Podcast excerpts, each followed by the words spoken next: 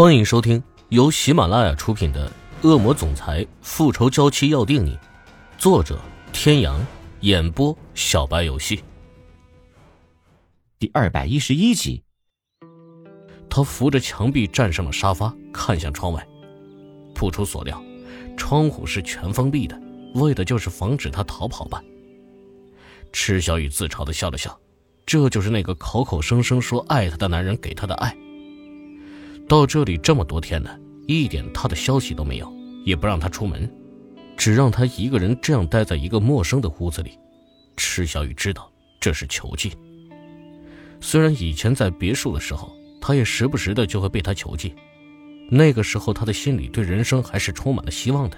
可现在呢？哪怕是被厉海龙囚禁了四年，他都没有像现在一样，心里只剩下仇恨。窗外。除了晃眼的阳光，再也看不到任何的景物。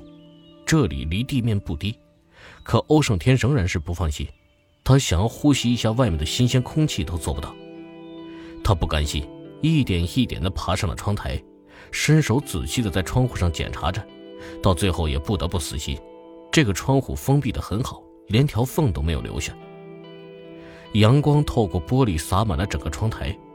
池小雨的身上只穿了一件薄薄的真丝睡衣。被阳光笼罩着的身体渐渐变得温暖起来。池小雨想，没有空气，有阳光也好。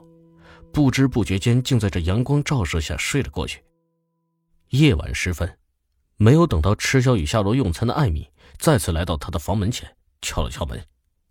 虽然每次敲门的结果还是他拿着钥匙开门进去，可他没有忘记里面的人是什么身份。进去的时候，他习惯性的看向床上。却没有看到他想看到的人，心里顿时一惊，迅速的在房间里搜寻起来。最后在看到窗台上飘下来的睡裙衣角时，他的心才放了下来。踩在沙发上站了上去，果然看到蜷成一团的小小身影。艾米想了想，还是决定叫醒他。夫人，夫人，醒醒！刚才在找寻他的身影的时候，他就看到。放在桌子上的饭食根本就没有动过的痕迹。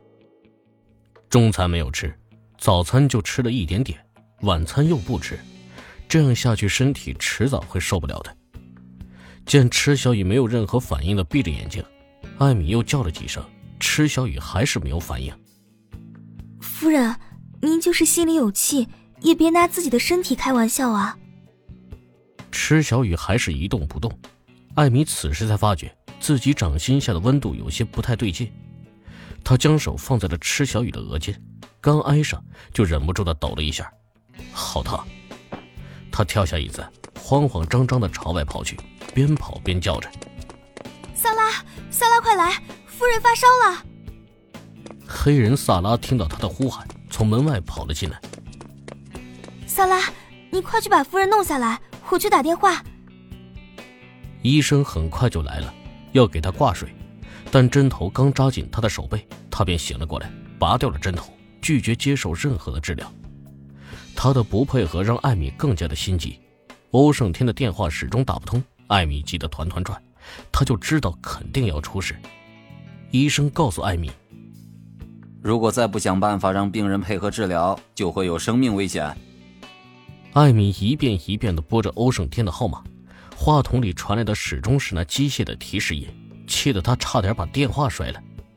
此时，已经几天几夜没有休息的欧胜天刚一打开手机，便看到了许多的未接电话。看了眼号码，都是艾米打来的。正想要回复过去，一个电话就打了进来。总裁，董事会这边出了一些问题，您什么时候回来？先把资料发过来。是。挂上电话，欧胜天又拨了一个号码出去，几乎是一提示接通，那边便有人接了起来。先生，您终于接电话了。什么事情？夫人发烧了，她不愿意配合治疗，我不知道该怎么办。您的电话又一直打不通。她怎么会发烧？不是让你好好照顾吗？对不起。她为什么会发烧？艾米是想告诉他，池小雨不肯好好吃东西，也不愿意好好睡觉。可他知道，他现在要是说了，无疑是火上浇油，更加深他的怒火而已。所以最后他还是只说了一句：“抱歉，先生。”为什么不配合治疗？艾米更加的无语。这个问题问他，还不如问他自己。对不起，先生，我不清楚。砰的一声，电话被挂断。艾米摸了摸鼻子，这年头什么差事都不好做呀。差不多一个小时之后，欧胜天的车子停在了楼下。这里其实是一栋别墅，池小雨那个房间是欧胜天在带他来之前让人特殊处理过的，所以才会变成了现在这个样子。艾米早早的就等在了门口，看到他回来，快步迎了上去。欧胜天皱着眉，脚下不停。情况怎么样？不太好，医生说如果再不治疗，会有生命危险。欧胜天没有再说话，快步上了楼。房间内，医生束手无策。从医这么久，也遇见过不配合的病人，但是像池小雨这样的还真是没有见过。毕竟人都是怕死的。可无论他怎么劝解，甚至是吓唬池小雨，他就是不肯听话。欧胜天进来的时候，闻到了一股很浓的药味那是之前给池小雨扎针被他扒掉之后，一部分的药液滴落在地毯上造成的。大步走到床边，他看到女人脸上那不正常的晕红，正要问医生究竟是怎么回事，床上的女人却死死地咬住了嘴唇，身体也开始不停地抽搐起来。医生看到这种情况。脸色立即大变，惊慌的喊着：“快，病人痉挛了，捏住他下巴，咬到舌头就麻烦了。”欧胜天来不及多想，遵照医生的吩咐，捏住了他的下巴，迫使他张开嘴巴。这个时候，医生也顾不了那么多了，拉过池小雨的手，动作麻利的将针头扎了进去。一番忙乱过后，总算是有惊无险。看着已经陷入昏睡的池小雨，欧胜天面无表情的问着医生。为什么会发烧？心情郁结，睡眠不是太好，另外还有一些营养不良，所以才会造成抵抗力的下降。艾米说她今天在窗台上不知道睡了多久，应该是着凉了。欧胜天没有再说话，目光扫到桌子上的那个餐盘，顿时就明白了医生说的营养不良是什么意思。送走了医生，艾米进到房间，看到桌上的那个餐盘，是他疏忽了。发现池小雨发烧之后，就一直忙到现在，他都没有顾得上去把餐盘收掉。